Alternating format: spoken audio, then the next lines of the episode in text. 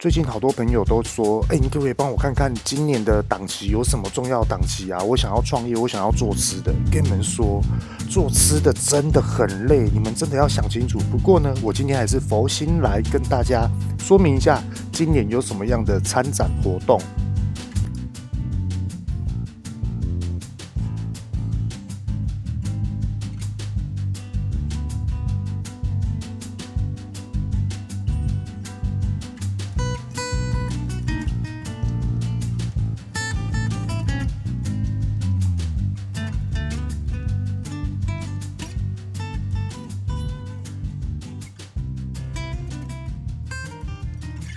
Hello，各位大家好，欢迎来到二零二零后这一家，我是玉道贤。首先呢，要先跟大家说明一下，就是今天的录音环境是非常非常棒的。只不过呢，因为我被冷空气所包围，所以说很冷很冷，非常冷。我穿了一件超级厚的、超级大件的雪衣，然后在这边电脑前面录制 Podcast，OK。所以说呢，有时候如果说手镯啊，或是衣服。就是布置跟布置这样摩擦的声音可能会被录制进去。那如果说听到嚓嚓嚓的声音呢，再请各位大家将就一下。那另外呢，今天也有一个我的小猫咪，我养的猫，然后陪我一起度过这个夜晚。好，今天呢要来跟大家聊的是，嗯，很多的我在我身边啊，很多的朋友呢，他们都说，呃，我想要创业，我想要做吃的，我想要做什么之类等等的，就包含。前几天有一个朋友，他跟我说他想要开火锅店，那我是跟他讲说，你一定要想清楚再开，因为你不要因为觉得说今年的天气很冷，所以说你看到火锅店、羊肉炉、姜母鸭等等，甚至于呢，以前只要是火锅店生意不好的，现在都大排长龙，所以说他也想要开火锅店。我跟他说，你要有策划性的，你要因为你自己会。你自己觉得有信心的，你再来去开，并不能看到这个市场有这个需求，而你不懂，或是你硬要做，这样就不对了。分享给大家这样状况啊，就是他是比较不健康的，所以说呢，他现在在呃思考到底要不要这样子去创举去做这个动作，这样子。那当然啦、这几天也有一些朋友在问说，诶，今年有什么样的展览或是大型的活动，诶，值得去参加的，可以有效的去做一些冲击效的一些的，嗯，活动内容这样子。那我就觉得说，嗯，其实很多啊，因为在去年十月份的时候，我就一直在准备这些的资料，要做二零二一年的这个的全部所有的活动，再去做一些的挑选这样子。那我身边的朋友听我这样子大概的说完之后啊，他紧接着又问我说：“诶，那参展到底要注意什么？又或者是说你说的这些的百货的大型的活动，我们又要怎么去做？或者是一些小细节的经验值啊？”那我就觉得这个话题，好吧，那你都这样问了，表示你有这个需求。那我也相信我的 Podcast 的听众们呢，也一定有这种需求。所以说今天就真的是完全佛心的。来去跟大家分享一下，就是我对于这个的参展的经验。那当然啦，很多人就会好奇说，诶，我凭什么去讲这个？那我大概也跟大家讲一下，就是因为呃，我是帮我老婆创业嘛，那我现在有另外一份工作嘛，OK。那当初呢，我老婆她最近的甜点店，因为她有独创了一款饼干商品，那这款饼干呢，它也出来了差不多七年多了哈，今年已经是二零二一年了，所以说增加了一年。那那时候我们就直接呃，譬如说台北世贸一馆去做一个展览，然后比较远的，就是直接去厦门，还有上海这个地方呢，去参加呃这些国家的一个海外市场的一个，他们不叫世贸，他们叫做博览会。那另外一个比较特别是日本。那日本呢，我们是没有要去参展的，我们是去看展，就是说，诶，去日本看到了怎么样的去规划他们的这种的展览的这种摆设，还有日本它今年呢主要流行的商品又是哪一些，还有一些新的一些的设备啊、技术啊、食材啊这些，我们都会去观望。那只是今年呢就没有安排到要去国外参展，又或者是说，呃，去日本，因为疫情的关系，想必大家都知道。好，那接下来呢，就要跟大家公布一下，就是说，二零二一年呢，有关于展览会的，呃，我们所说的世贸展览会这种的，那大家呢，如果说呃怕你听了之后会忘记，或者是说我讲太快的话呢，你们可以把它订阅下来，那以后再去搜寻这一集，这样就 OK 了。那跟大家聊一下哦，等一下呢会跟大家说一下素食展，又或者是食品食品展，或是伴手礼展。那食品展跟伴手礼展通常都是在一起的哈。那当然了，有素食展就一定有素食的伴手礼。所谓的这些的展览，它只是一个大标题，可是它里面可以掺杂很多很多不一样的一些的主题。就例如说，呃，我们今天呢，我们要去打篮球。那打篮球我们要有什么装备？可是今天的主题就是打篮球，可是我们的细项就是我们要有篮球鞋，我们要篮球袜，我们要篮球裤、篮球衣，或是运动内裤、运动内衣，还可能还有头巾啊，可能还有一些热身的装备，这些的细项的小商品都可以纳入进去。所以说呢，等一下我说的这些的展览会呢，大家都可以去参考一下，然后订阅下来。如果说你忘记的话，好。现在呢，所说的是素食展，那我会从哪一馆、哪一个地方，还有它的时间，大概是什么时候会公布给大家？OK，素食展台北世贸呃台北世贸一馆，二月二十六号到三月一号，那一样哦。接着下来就是五月二十一号到五月二十四，然后再来呢就是八月二十七到八月三十。那紧接着也是一样，素食展，台中国际展览馆，十二月十号到十二月十三。那再来呢，就是高雄的博览馆，那它到底是在哪一馆呢？现在时呃，现在还没有确定哈。那时间确定的是十二月十七到十二月二十。好，食品伴手礼展的这个部分，好，大家可以听一下哦。我相信这个是非常热络的哈。台北世贸一馆，二月二十六号到三月一号。然后台北世贸易馆四月三十到五月三号，台北世贸易馆八月二十到八月二十三，高雄巨蛋六月二十五到六月二十八，台中国际展览馆十二月十号到十二月十三，高雄博览馆十二月十七到十二月二十，再来就是桃园，那它在哪里举办呢？现在还没有确定，那时间确定在十二月三号到十二月六号以上。就是这些。那如果说呢，需要更有详细的内容呢，大家都可以 email 给我，或是直接留言给我，这些都可以回复给大家，甚至于直接把整个资料的 PDF 档全部都传送给大家这样子。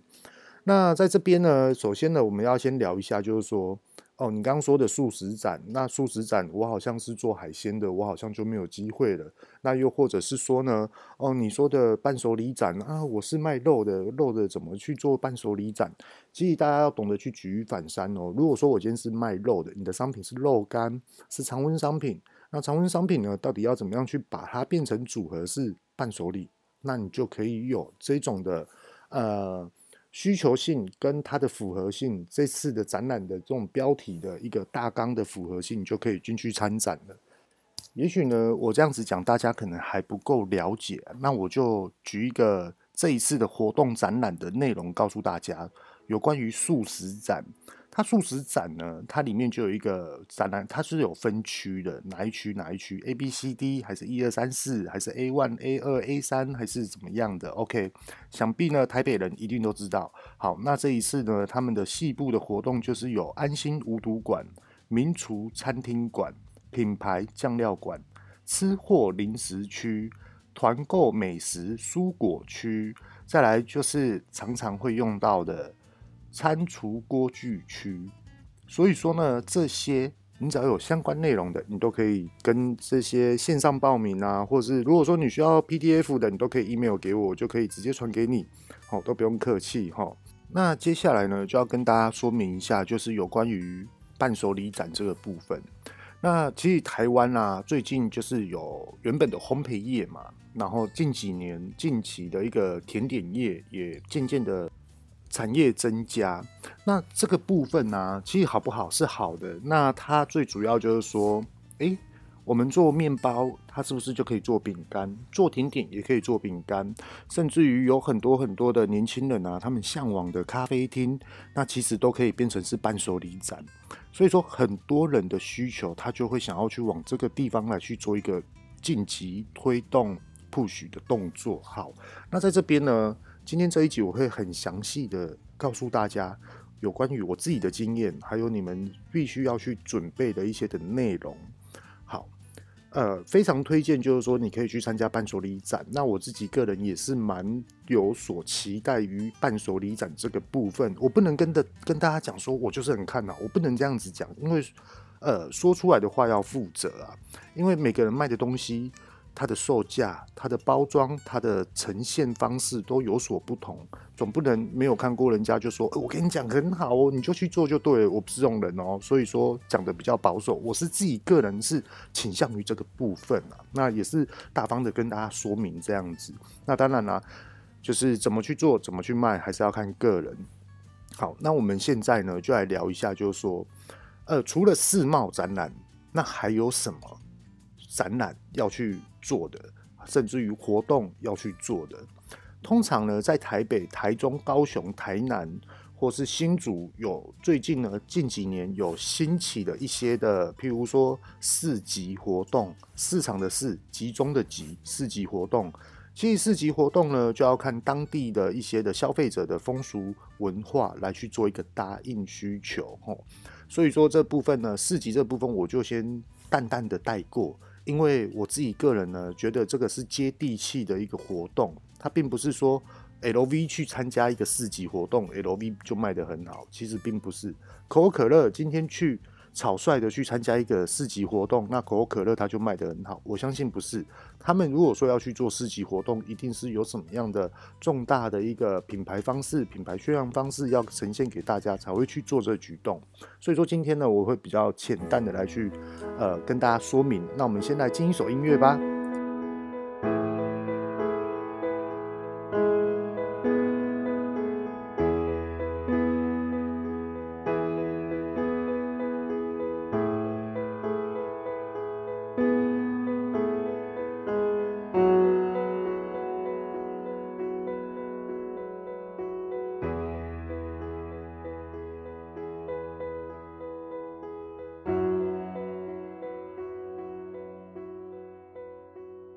了刚刚所说到的市集活动啊，其实有一个活动是值得大家来去做一个参考的，也就是说百货通路的，比如说日本展啊等等之类的一些的一年一度或是一年两度的这种大型的活动展展览，我觉得很值得大家去参加。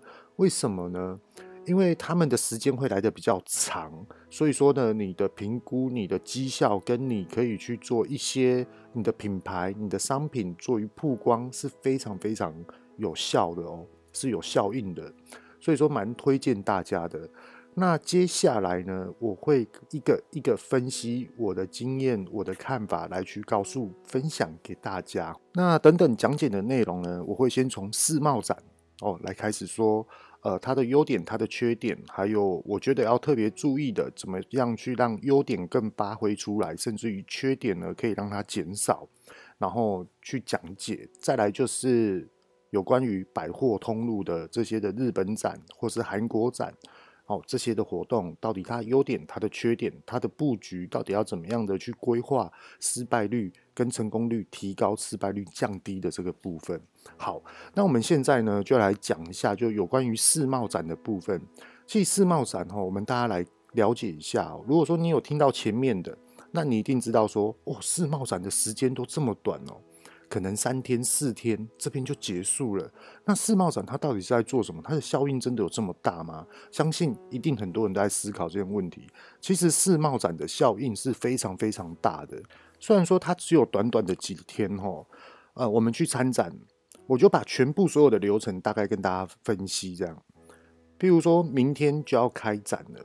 有些的厂商它是两天前就开始进场，有些呢是三天、四天、五天的都有，就看它的展览的它这种的区域的范围多大，甚至于有一些要做一些呃。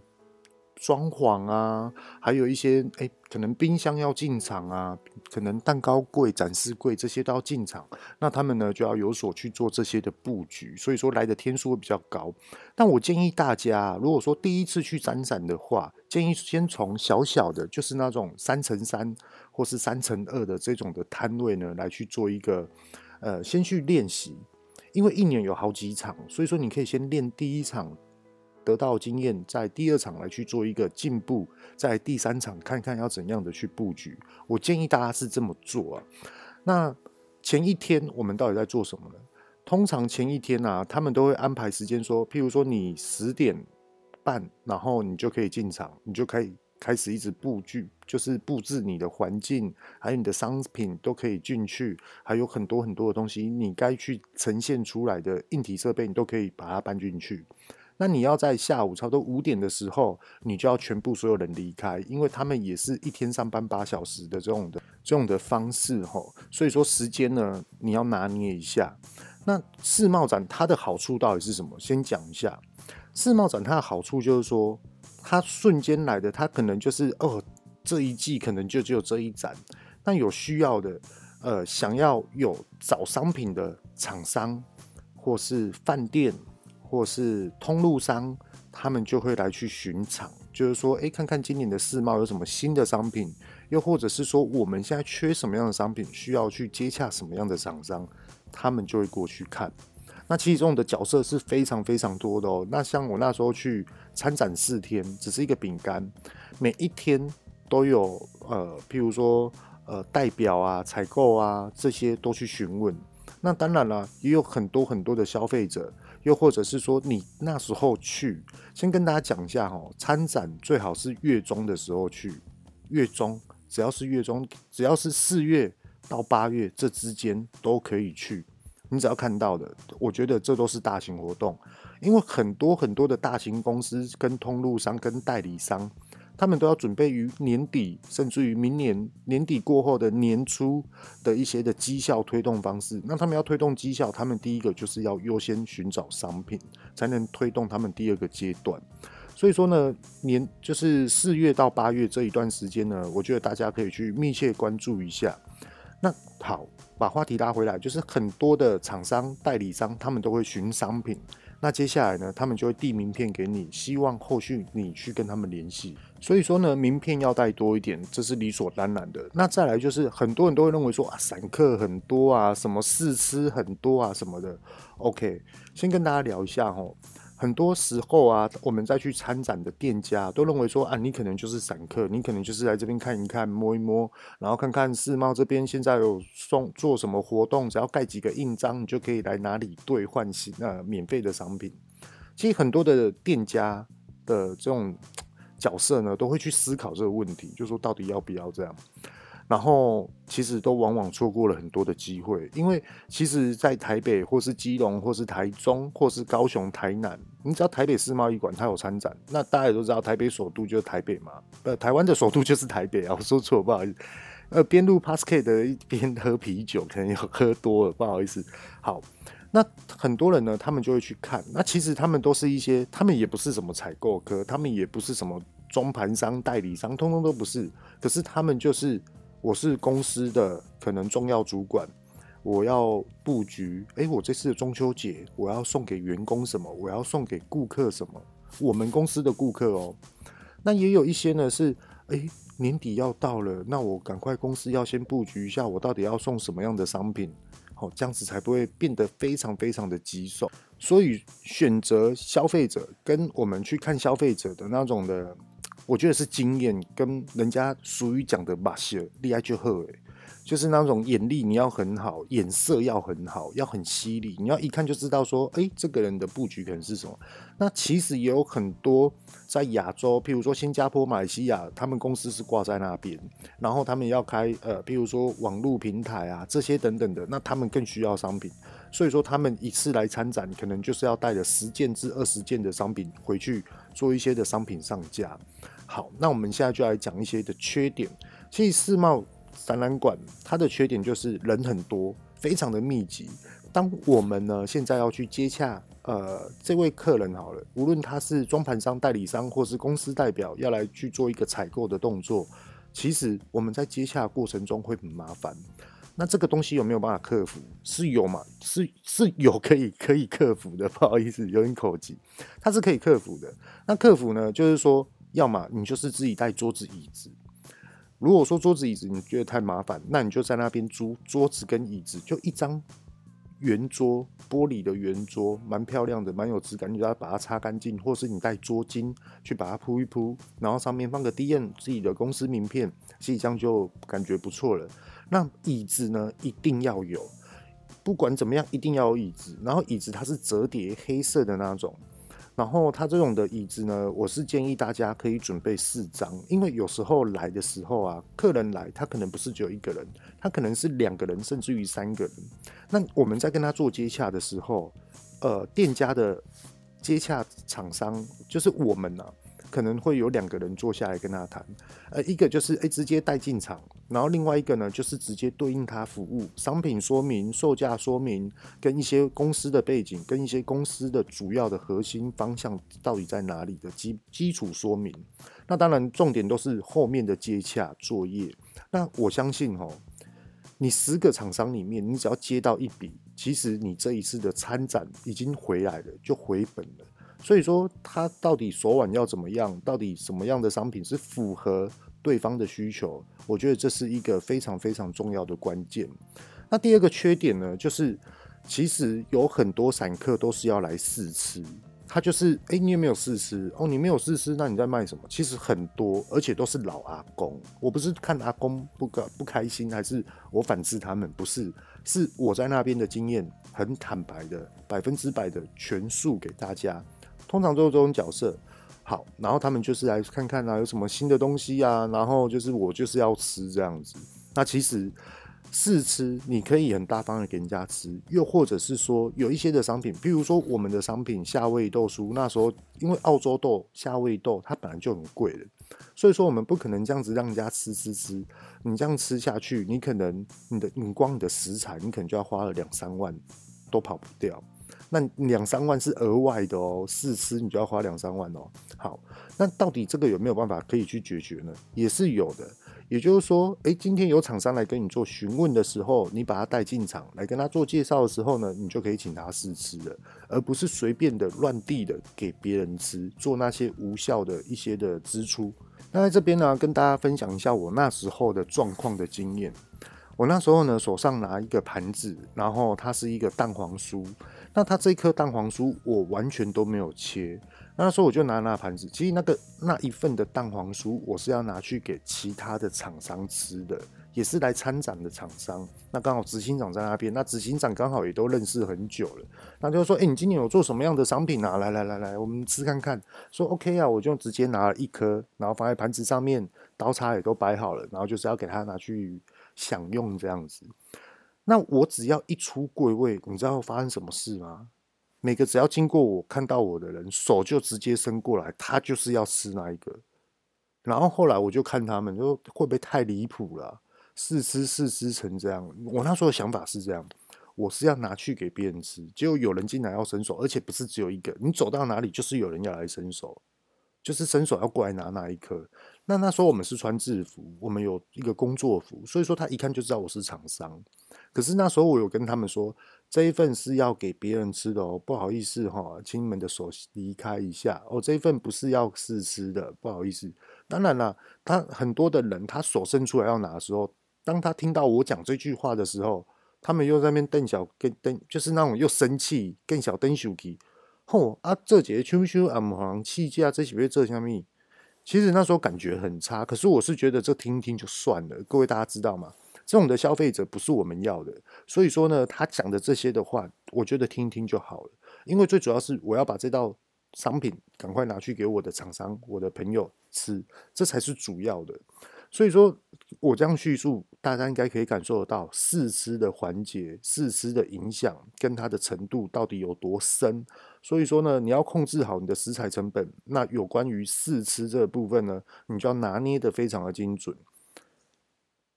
那再来呢，唯一最大、最大、最麻烦的，我觉得这也是缺点，也就是进场的时候，就是世贸明天就要开展了，那我今天我要进场。那进场的时候，其实也是很麻烦的一件事情哦。其实，呃，我们在进场的时候啊，很多的货车它都是直接开到展览区里面的。可是这是对的哦，这是符合规定的。因为如果说他们没有把车子停到展览场里面的话，很多的大型设备是没有办法下下下来的。那也没有办法去做一个有效的一个效率的行为，所以说车子都是直接开进去，他们的大门就全部都打开，而且那时候地板都还没有铺那种地毯，所以说呢，那时候在参展的时候，大家就是在排队，譬如说车子在排队进场，譬如说人在排队进场，譬如说商品在排队进场，那那时候就要看你的展场的大小规划。你到你就要开赶快去思考说，我要怎么样的去布局会比较快，就有点像是夜市。比如说今天夜市呢，呃，比如说今天的花园夜市要开，其实花园夜市要开之前，他们可能五点就开始开卖了，那他们三点半就到位。那他们三点半到位的时候，他们都优先顺序都知道什么东西要先用好，什么东西要先煮好，甚至于这些的。那世贸展览呢，有关于进场麻烦嘛？那相对的。离场也非常麻烦，离场超麻烦的。跟大家讲哦，有些的展览场啊，有两种状况。那我是觉得哦，呃，就是不要去学这件事情。很多展场他认为，哎，我这一次的绩效到达了，那我十二点就开始收，最后一天的十二点我就开始收了。那他们可能就是到四点、四点半、五点这些等等的。那请问一下，你十二点收？那你其他这几个小时你要做什么？难道你是慢慢收吗？那如果说你的有效的精准顾客来了，那怎么办？那有些人呢，他是下午三点收，他原本就是卖得不好了，可是他就想说算了，他这一次赔钱了，那就是赔最少，然后他也想要省事，那就三点再收。那其实我自己个人的经验是觉得，你既然都已经买了这个的门票进来了，那你就是做到最后再来收。像我自己收是四点半的时候我再来收。那当然啦、啊，离场的时候会很麻烦啊，比如说我还要牵车过来等等之类的，甚至有些人他要离场跟逃难一样，你知道吗？货车排队进场，然后很多东西在那边铿铿锵锵，太空箱啊、太空包啊、旅行箱啊这些呃行李箱啊这些等等的，哇塞，那个真的是，然后每个人就开始进进出出、进进出出，那时候的乱比。开展的那时候还要更乱。我刚刚所讲的是台湾的这部分，后面呢有机会我再跟大家聊一下大陆的，大陆也好不到哪里去。好，那我们现在就来讲，这是它的缺点。那它的缺点呢，我们到底要怎么样的去布局啊？其实这就是要看个人了，他的规、你们的规划跟你们所卖的商品。因为有些人呢，他们的东西是要加热，我就是要现场煮好来去做销售。又或者是说，哎，现在天气很热，我就是要卖调酒。那有些的调酒呢，它可能需要点火。那其实点火、点明火在展览馆是不对的哦，是不可以的哦，是不能做的哦，明火不行。那你只能用暗火。那暗火的顾名思义就是电磁炉、微波炉这些，烤箱，还有加热棒啊，这些都是可以的。可是你就是不能看到明火。这就是不对的哈，这个会被直接被开罚。那你说世贸展览馆，OK，你可能感觉时间啊，才短短的几天，那这样子现场的销售能力的人员是不是要非常的有经验，跟非常的有积极度，跟他的眼色要非常好？跟大家说，没错，要非常的有经验。所以说呢，我们在市场上面看到啊，呃，跟大家分析好了，所谓的市场的销售人员啊，通常有大卖场。在推广商品，又或者是市集，又或者是一些的百货活动，譬如说 SK Two，他们一次出来就是有很多很多的呃推销人员呐、啊，或是试用，呃邀请你来我们这个柜位来去做一个试用，跟你的皮肤检验分析这些等等的，其实都有。好，那另外呢，就是譬如说呃像日本展。比如，譬如说那种，嗯，年终庆啊，周年庆啊，然后途中有一个日本展啊，或是什么展览的这种的销售人员，又是不一样的层面哦。那你说，如果说世贸展的一些的参展人员、推荐人员，其实也是另外一种的层面。每个人的技术层面通通都不一样，每个人的领域完全都不一样，因为市场面对的客人是完全不同的。有关于世贸展览啊。我们所面对的客人，如果今天他是通路商、中盘商还是什么什么的代理商，OK，他直接进来，因为第一个他的时间非常宝贵，所以说他会直接问你说，你有没有 ISO，你有没有 HACCP，你的商品是什么，你一天的最大量多少，你可以开多少价钱给我，甚至于他会说，OK，我对你这个商品有兴趣，这是我的名片，那名片就就直接做交换了哦。然后就说，哎，希望后面可以跟你做一个更接详细的一个接洽。然后 OK，那你就是要准备的来去跟他做接洽。甚至于呢，有些呢，他是怎样呢？譬如说烘焙展好了，我是厂商，OK，那他是食品商，他是代理商，而我现在要去找面粉，我现在要去找鲜奶油，OK，那台湾有很多，譬如说德麦，譬如说等等等，好，很多很多的厂商，那很多的厂商他们都怎么做呢？他们就是说。哎呀，今天这这组客人是谁的？你的业务是谁？OK，那业务有时候他看到你，他就直接冲过去找你了。那如果说他手头上有客人呢，他会请别人，也是同，譬如说我在台南开，那他就会同从台南的当地的业务主管或是业务的谁谁谁，然后来去服务你。那稍等我一下这样子，然后会去讲一下说这一次的展览主要推动的商品会是什么。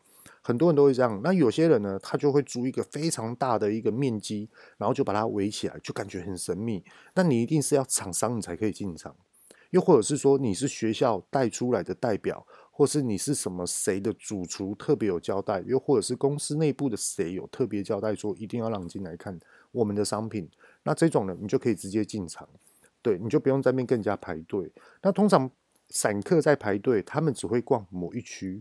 可是核心的区域内容，他们供应给厂商的，就是给厂商谈。那有些呢，它是呃通路商对应通路商，譬如说，呃，我现在我是做批发的，那你是中盘商，我现在要跟你批货，对，OK，那他可能就会带到另外一个办公室来去，两个老板来去做接洽的这个部分。所以说，它有很多的层面。那我们现在就来分析哈，我相信很多人都很好奇的，就是说。刚刚有讲到，就是说，譬如说百货通路的，譬如说周年庆、年终庆，或是什么样的节庆，然后来做一个日本展、韩国展，什么样的展览？那其实他们这些的展览啊，为期都差不多二十八天以上，甚至于二十六天以，呃，应该是说二十六天以上。那其实很多人啊，他就想说，二十六天哦，这时间就比较长了。那这我们是不是就有机会来去从一个绩效的表现呢？其实是对的，没有错的，而且在做。你说在做周年庆哦，这些的业务 sales，他们在服务客人，他们在推动一些绩效方式，他们是有他们自己一套的。可是这一套呢，并不能说它是有分等级的。就是说，诶，有些人他就是认为说，哦，现在周年庆好忙哦，我就是这样子做。OK，我就是我就是应急公司百货的制度这样而已。那我卖得好卖不好，我觉得这是公司的问题。那我就是来这边，我想要稳定的成长这样子而已，还是稳定的这样子过。很多这种人，我是说，呃，服务人员。那你说是不是柜姐？这我就没有讲了哦。那就各位大家去思考。那另外一个层面呢，就是说，哎呀，公司现在要做这个活动，要推这个商品呢，哦，我要赶快来推，我就去约我的亲朋好友。可是呢，他在现场他会去拉动其他的消费者进来看他的商品跟。推荐他的商品出去嘛？又或者是他真的有人了解他现在在卖什么样的商品？这个商品到底可以给顾客什么样的需求来去做一个诠释，或是你需要购买的一个状况吗？其实这个是第二个阶段了，就是我觉得这是第二阶的一个销售人员的部分。其实他们并没有很懂，而且他们是认为说有客人进来，我就是不放过。可是往往呢都是放过的，因为他们就是觉得我再来看看就好。因为那时候百货通路啊，他们在做周年庆、年终庆或是日本展的时候，他们就认为说，我今天不一定要来买你的商品啊，我很多种选择，而且全部通通都是优惠，所以说我要多看，然后再来去做比较，再来去跟你做购买。所以说，销售人员在推这个方案的方式，是不是来的比较有一些的困难跟打压呢？其实有，可是所以说啊。现在讲的就是最高等级的人，sales 到底是什么呢？通常呢，如果说你是老板，你出来做，呃，你只要有经验，你就大概知道怎么做，你的学习力会很快。可是如果说你是请人家来做的话，就是你要去看一下人啊，要要去了解一下了。那我现在先讲一下哦，最高等级的人他是怎样的？OK，我今天呢。我跟你讲，我是卖这一支冷压橄榄油。那这一支冷压橄榄油，它的特色是什么呢？然后怎么样？这样？如果说你家有开餐厅的话呢，我跟你讲，你用这一支油一定会一百分，而且我们可以 logo 授权给你，让你去在你的店家里面来去做一个曝光这些的机会。也就是说，代表你就是用这一支的冷压橄榄油。结果后来呢，不，呃，第一年可能做得不好，第二年突然就整个暴增。因为有些人呢、他就认为说，哦，周年庆他就是买满千送百，或是满几千送几百这样，他们就觉得有打折。那我刷卡又有回馈金，那现在又是周年庆又更回馈，所以说我一定要来这边。我现在周年庆我就是要来搬货啦。所以说他们一次订的能压橄榄油不夸张哦，这是我现场看到的，一次订十箱，而且不是只有一个人，是很多人。那通常都是餐厅的人吼，所以说很多时候就是说，我们到底要怎么去思考这个部分呢？诶，Hello，我跟大家插一下话，我刚说的那个能压橄榄油，就光周年庆这样子去做销售，已经销售到台湾已经没有货了，要跟国外的生产者，抱歉有点烧香，要跟国外的生产者来去做交货，所以说他们有延后交货的部分，要延后交货的部分嘛，是这样子的。可是呢，这种的。方呃，这种的层面的等级的人是很多的，那当然了，他们的费用会来的比较高。那最主要就是看公司呢这一次的活动的支出、人事支出，呃的总金额，可能就是要来去看公司的评估的状况。那再来呢，就是大家都会有所好奇，就是说日本展啊，它的绩效到底要怎么定？然后它的就是这些的有一些的布局，到底要怎么去策划？可以跟大家聊一下我自己所看到跟我自己所体验的。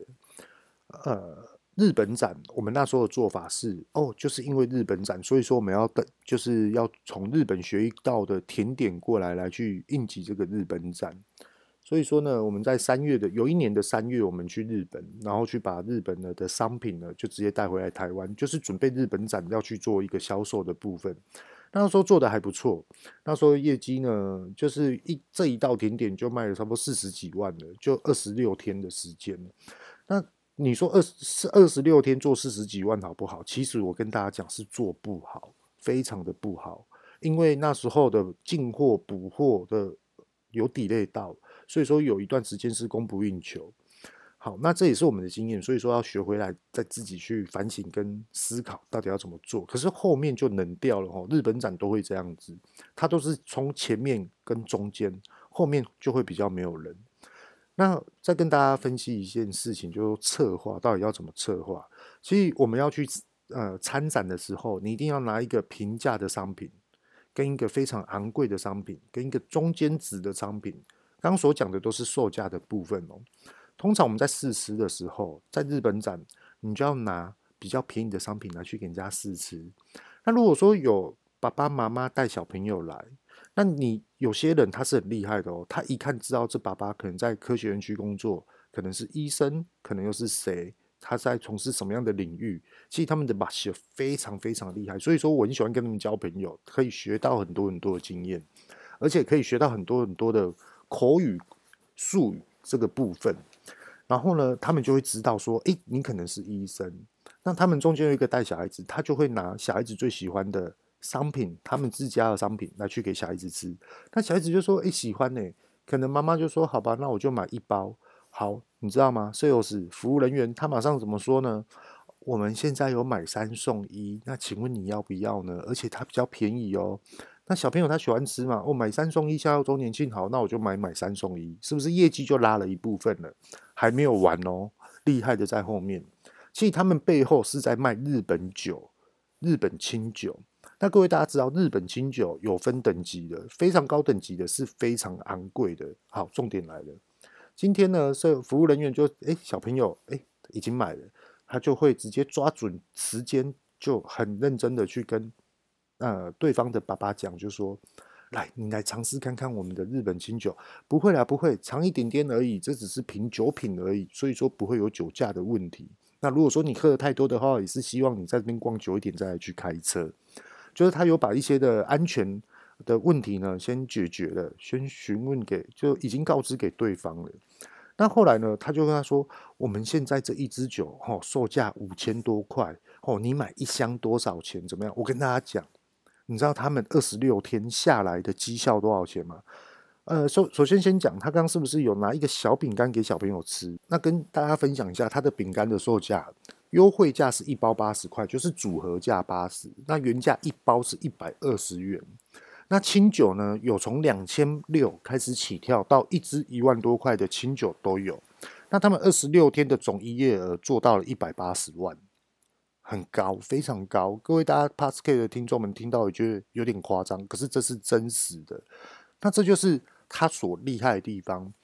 他可能饼干呢，就是吸引消费者进来，然后呢，就直接就说：“哎，你要不要喝清酒？”又或者是他开始布局到了，哎，这个就是客人，他就是有需要这种需求。过年的时候，可能就是要有聚餐，或是家里呢，常常都有一些长辈、常客、重要顾客来，所以说他们不可以，就想要买好一点的酒去给重要的身边的人一起饮用，这样子。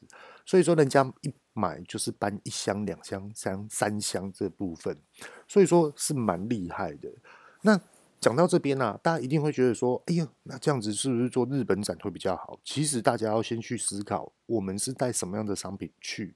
无论今天是世贸展，今天是日本展，都 OK。一定要先想好，就是说，哎，我们到底要带什么样的商品？你这个商品在那边真的可以放几？哎，可以放几天？常温几天？冷藏几天？那？如果说今天是世贸展，世贸展是没有冷藏库可以让你用的哦，通常都是要带自己去带一些呃冰箱啊这些等等的，所以说要去好好的去思考这个部分了。那到底哪一个比较适合你呢？其实没有一定的。那最后啊，先来跟大家聊一下，就是有关于我去大陆参展，他们叫做博览会。那其实跟大家讲，这个我今天讲大陆参展没有一些的政治立场哦，所以说大家可以不要去往这个方向去想。只是很单纯的，就是想要把外币赚进来台湾这样，因为我自己本人也是很容易去，很会消费啊。首先呢，大家第一个想的就是说，你的商品是怎么去大陆的，对不对？很多人都这样想嘛。好，我跟大家聊哦，我的商品呢，是我直接坐飞机过去，也就是说，我的商品是直接，我我有去买一个就是货运的，可以增加重量的。哈，我忘记那时候莫妮卡她是多买几公斤。的一个重量，就是我们总共有三个人去，三个人的行李箱的空间啊，这的总重量都是增加的。那我们三个人总共带了五咖的行李去，那其实自己的生活用品跟衣物是很少的，基本上全部通通都是商品，都是食品。那当然啦，呃，我们去的时候啊，我们要去大陆参展，那时候大陆他们就会给我们一个公文。那所以说，很多人都认为说，你出关没有问题，那你进关怎么办？我跟大家讲，你进关的时候，你就拿张公文给他们看，这样就好了。那他们就会照程序去走。好，OK。那你到了之后呢，吃住这些的，是不是都要额外花钱？这时候你就要去找，到底什么样的一些的机关可以去辅助你？而且，其实大陆很希望台湾人去参展。我那时候呢，就是有经过国台办的一个协助啊。不好意思，刚刚有扣一声敲到东西。那时候我是请国台办，然后来去做一个协助的部分。那因为我们那时候有一个台湾独创世界唯一的商品，所以说他们也觉得，诶，他们有审核我们的商品哦，他觉得说我我们可以去参展，而且那时候呢，就直接说厦门跟上海两边同步。好，那呃也不能说两边同路同步啊，就是厦门展览一结束就要马上去飞去上海，然后再继续参展。但那时候我们得到的一些的权限是这样，就是说，在那边的交通是免费的，在那边的住也是免费的，在那边的吃也是免费的。那我们在那边的参展活动，厦门是八千块，上海只要付一万块。我说的是台币，那其他的他们就会把你安排好。那当然啦，飞机就是要自己付，所以说我们只要付机票钱跟。八千块跟一万块台币，这样就 OK 了。那所谓的机票啊，就是从，因为我们那时候厦门是第一场，上海是第二场，所以说我是从高雄飞厦门，厦门结束了之后就直接飞上海，上海结束结束了之后就直接飞回高雄，是这样子三角形的。那大家是不是认为说，那你这样子带这件商品够吗？跟大家讲够，一定够。因为第一个，我们去那边不是要卖给散客，我们那时候的定位就是直接锁定好，我们不卖。我们只接洽，我们只接洽代理商，我们只接洽中盘商，或是一些的经销商，就这样子而已。好，那那时候就有很多的餐厅业者都来跟我们交货，啊，其实那时候是真的很热络。那我们败也是败在这一次的疫情关系，所以说全部都断货了。好，这是重点啊，这一定要跟大家讲一下。那我把话拉回来一下，很可惜呀，没有赚到这个钱。那那时候呢，我跟大家讲一件。就是比较实在的，就是说吼，去厦门参展啊，你会看到有很多很浮夸的东西，就是人文的素质落差很大。厦门跟上海是落差非常非常大的。那再来呢，就是你只要世贸，呃，不不不，更正一下，就是你只要是博览会一开展的那一个时间。通常啊，一般的民众是不能进来的。他们会让大陆的呃官方的政治呃，就是一些的主管、高阶主管，就是政府之类的，然后先来巡场，先来看，诶，今年的展览有什么样的特别？诶，今年的展览到底有什么样丰富的内容跟一些的活动？好，他们参展完了之后呢，好，然后武警啊什么就保护离开了嘛，好，观众就直接进场。那其实进出场是很麻烦的，进就是你要一直去检验身体呀、啊。那当然了、我们为了检验身体，也是闹了一场的乌龙啊。那时候去的状况，第一个非常严重的状况是什么呢？跟大家讲，我们要在那边做交易，就是要做线上支付，他们很少会拿现金的。好，那我们参展的前两天我们就到了，我们就赶快跑银行。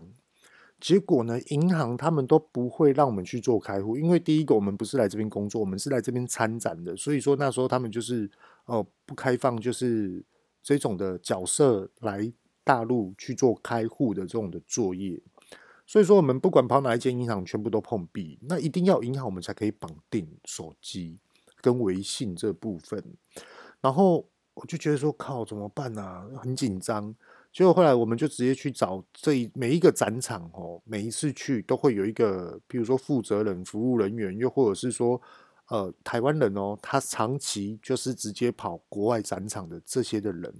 那那时候我们就请他帮忙，就说我们要我们没有支付，我们没有办法在那边开户怎么办？他说这没有问题，我马上处理，你知道吗？很夸张，不浮夸。那时候呢，他打一通电话，我也不知道他是谁啊，我只知道他是台湾人。然后呢，你知道吗？厦门银行就直接主管就直接带那种线上的那种，可以有一台很大很奇怪的机器，然后那个机器呢是可以直接发卡片、提款卡给你的，然后又可以直接印好你的存款簿给你的。他就直接带那套机器，然后银行带了三个人来，就搬了那台机器来，然后就。在我们的这种微信的群组就说，需要开户的朋友们，请赶快来这个地方，哦，然后厦门银行已经来了，马上可以为你们开户。你们要提供什么样的证件跟公文，这样就可以。那其实我们那时候都有啊，我们就去。哇塞，我老婆开一个，我开一个，员工开一个，大家开个爽歪歪的。然后后来又，哦，我们现在可以用了，怎么样怎么样这些之类。当然啦。呃，现在有户头的人，很多人都是因为我留在那边工作，所以说我一定要户头，这是理所当然的。可是对于我们去旅游，又或者是说我们只是一个短暂时间的一个参展，其实对我们来说是非常困难。所以说要开户非常难。好，OK，开完了户头之后呢，我们就来聊一下，就是说齁，那边的职场的一些消费者的动作是这样。其实我是二零一八年，呃，二零对二零一八年的时候去的。那二零一八年那时候，其实，呃，说实话，有一点点的下坡了。那我说的有一点点的下坡是保守的叙述，那其实是有感的。那那时候我们就会知道说，呃，消费者他们那边的消费者会选择商品，那选择商品呢，他们就会去一直去逛，也不知道逛什么。然后那有些人啊，有些顾客真的也很很夸张，他们把 LV。全身上下全部就 LV，GUCCI 就全身上下就是 GUCCI，连那个帽子也都是，连那个眼镜也都是，搞得很像在穿制服，真的。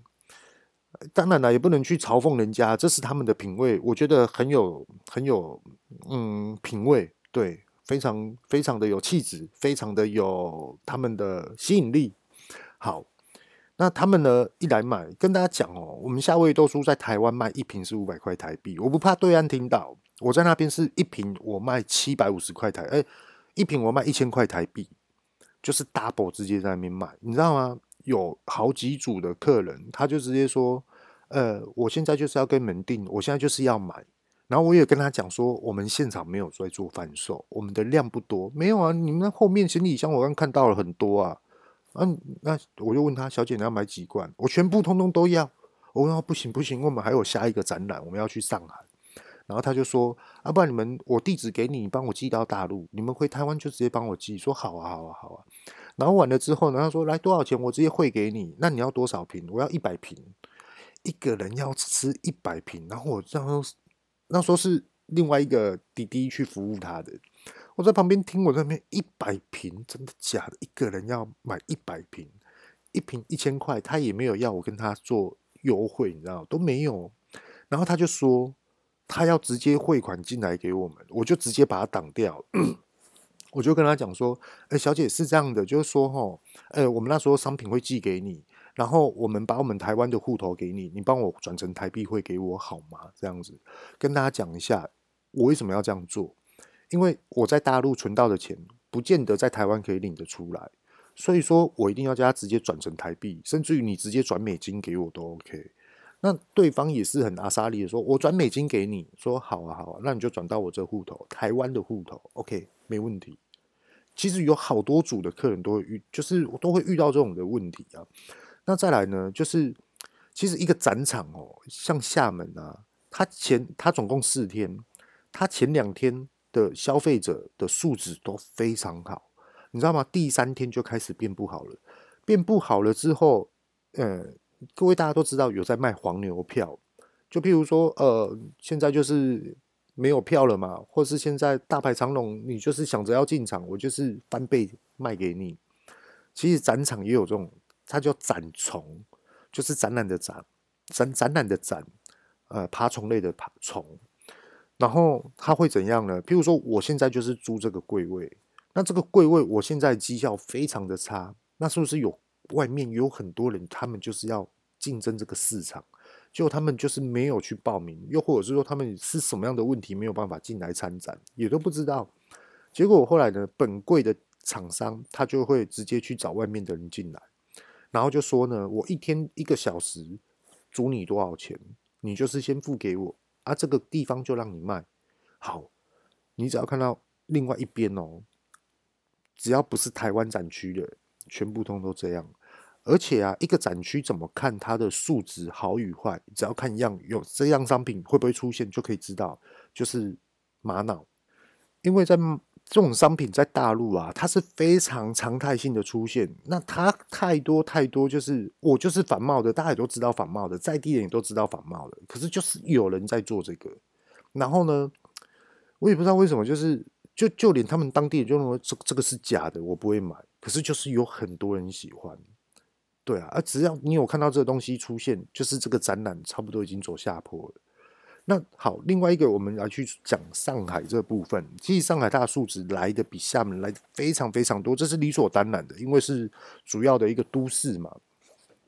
那在上海啊，其实那时候我们是有被中央政府就是说，哎，可不可以请你来听我们的讲座？那其实他们的讲座的内容是这样哦，他们是说，哎，我们的商品不错。要不要来大陆设厂？我们可以提供你几年内零利率的贷款，又或者是说，我们可以帮你招商招案来找投资者投资你，又或者是说，我们可以直接给你一个土地，而且这个土地呢，可以帮你盖好毛坯屋这些等等之类的。那只要你可以来这边建厂，我们就可以提供给你，然后来去讲这些的故事给你听。然后呢，他就会去，他也很聪明哦，他会去选择商品哦，到底是什么东西大陆没有的，他们就一直很想要。那那时候我就听听听听，哎，做的还不错哎，那种椅子是超级大的沙发椅，然后投影机、气氛灯，哦，那个钢笔也附给你，然后还有那个 paper 也是不错的笔记本，然后随时旁边都有服务人员帮你，请问要咖啡还是可乐还是 water？看看你要喝哪一种都可以点，然后旁边还有服务铃，按一下。嚯、哦，那这我觉得那边真的 很浮夸。然后呢，我就要听他们讲。可是那时候我听的观念是什么？其实那时候当下有很多国外的，不是台湾人。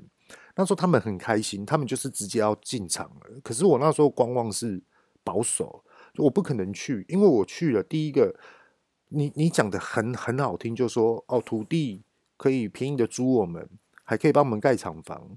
哦，好，什么？你可以帮我们找股东什么的，OK，好，入资什么的，我都都 OK，好，你就这样讲，讲得非常漂亮。可是我很在意的一个点就是说，他完全没有提提到销售怎么来。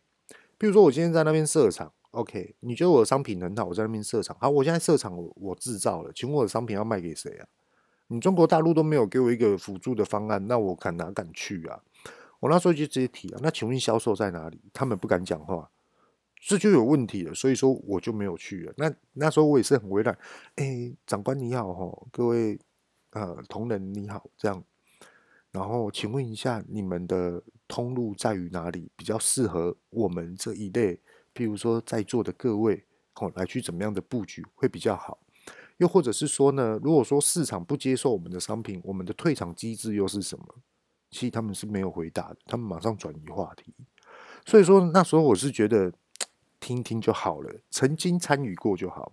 那在大陆的推广方式啊，就是我刚刚所讲的，你就是很随性，有客人来你就直接招呼他，就跟台湾一样，来先进进来坐，我跟你聊，你吃就知道了。那到底这个售价要怎么样呢？还是什么之类的？那当然了，大陆有些人，他们通常都是这样啊。譬如说，我开价在那边台币一千块，他马上就跟你杀，我就是要五百块。我跟你讲哦，还没有结束哦。他五百块，他跟你杀，我 OK 啊，我当然 OK。我在台湾原本就卖五百嘛，这是我现在自己在 Passgate 跟我对我自己说，这是没有问题的。好，各位大家知道吗？结果呢？他过了几分钟后，他就跟你说：“我一罐要一百块台币。”我跟你讲，那个是来乱的，你知道吗？不可能！我跟他说：“你一罐你你一百块。”我跟他说：“齁，你今天叫十万瓶，我顶多我也只会给你四百三十块。”真的，因为各位大家知道吗？为什么四百三十块？四百三十块我一罐的获利，搞不好也才十块钱而已。十万瓶哦，我我算给大家听，就是说。我这边在台湾生产好，我不可能去大陆的，我不可能去大陆设厂。我在台湾生产好，我就会直接运过去给大陆。那我运过去一定要符合一个正常的一个关税的一个程序，进出口关税。所以说我动不动就是要被大陆抽。以前那时候才三十七%，现在已经变四十二%的关税。那到底什么样货柜才可以进去？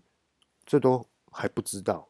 那有关于货柜什么时候怎么样的进去，速度会是最快？通常大陆人都会跟你说，我跟谁很熟，我怎么样，有的没有的，讲得非常非常的夸张啊！我跟你讲，那个听听就好了。到最后，譬如说货柜哦进不去，然后还要再排队，结果他又要货，然后就。你你就直接问他啊，你不是说你认识谁吗？他说没有啦，你这样子你要扣钱呐，你让我没有收到货，我不会汇钱给你。我跟你讲，这才是真的会做的事情，很夸张啊。所以说有时候我在跟他们在谈，当然了，大陆有好也有不好的，那也有好呃，就是有良心的厂商，也有奸奸商啊。所以说有时候要自己要去懂得去看看，你可以去测试它，你可以去看看这个市场。然后当然了，大家都会认为说，哎，那我去大陆。我除了实体通路之外，我那边的网络布局怎么做？其实是有的。那时候我要准备过去的时候，我就已经在做网络的布局。那这边也有一个很有趣的一个故事，也可以分享给大家。就是，呃，我去大陆那时候，他们的中央政府的一些高干，然后来去开这个会议嘛。那开完了之后，跟大家讲不夸张哦。那时候我在微信呢，就是有直接开通一个我的品牌的一个的账号，那 logo 图档什么都上去了，你知道吗？我不知道，我不能确定说是开完这个会议之后我得到的优惠，我不能确定是这样。不过一定要跟大家讲的是，我我这样子结束了之后，我的就还不到三个小时哦，我的微信突然增加了六千多个赞，就是点阅。就是六千多个会员，我我觉得有点夸张。各位大家知道，就是说我不相信，我真的不相信，因为我一直在追求事情背后的真相，跟事情背后真相的基础的建设，我到底要怎么去做，把这个基础做好？我觉得在这才是最实在的。那你说有很多的数据，比如说啊，我才刚申请没几天而已，就六万多个人给我加入粉丝，哇塞！那我在这边，哦，那不就？一年我就爆了，我就爆发了，或是几个月我就我就大赚钱了，哇！真的吗？这个市场真的有这么美好吗？其实他要去思考的，真的真的。对啊，那以上啊就是要跟大家分享的。那、其实有很多很多的小细节啊，那这些小细节啊，我是觉得，其实每一集的 Podcast 啊，我是没有准备，然后我只是说，哎，我觉得生活周遭有人问到这个问题啊，我觉得很值得跟大家去做分享，然后也可以去让大家来去做一个借鉴。那你说我去大陆参展是不是失败？是，我是失败的。失败在于哪里？疫情的关系，全部的订单全部通通停止，然后全部所有的事情呢，通通都告一个段落。尤其是最可悲的是，我即将要出货了，我已经做好了，结果呢，对方临时的取消货物，所以说他的尾款没有进来。那尾款没有进来，其实对我自己很伤啊。对啊，因为他每一次出去都是蛮大的一个量。所以说，我觉得时间呐、啊，就是要忍嘛，就是创业就是这样，要你蹲得越深越扎实。当你蹲得越深，你越扎实，你跳的时候才会越高。所以说，我觉得有很多的基础层面呢，都是要好好的去历练的。很多人也许也会听到说，哇，我觉得你的历练很丰富。可是说实话，我还有很多很多东西都要学，因为我只是拿饼干去卖。如果我今天拿蔬菜去卖呢？如果我今天拿牛肉去卖呢？我拿猪肉去卖呢？又或者是我今天拿一个新创的商品去卖，我会卖得好吗？不见得。所以说，真的厉害的人是你给他一样商品，他懂了这趟商，他懂了这样商品之后，到底怎么样去把商品卖得好，跟布局好，我觉得这才是最主要的一个关键呢。对啊，那今天呢就分享给大家，诶，不知不觉也也录了一个多小时嘞。对啊，那当然了，讲话讲得很快，有一些口疾，有一些的咳嗽，再请大家将就。那如果说啊，各位大家有一些诶小细节啊，如果有比较不懂的，你都可以 email 给我。那如果说喜欢我呢，欢迎大家给我一个最真实你的评价。那再来呢，就是可以订阅我，分享我，再麻烦各位大家劳驾您的手指头一下。OK，这里是二零二零后这一家，我是遇到贤，各位拜拜。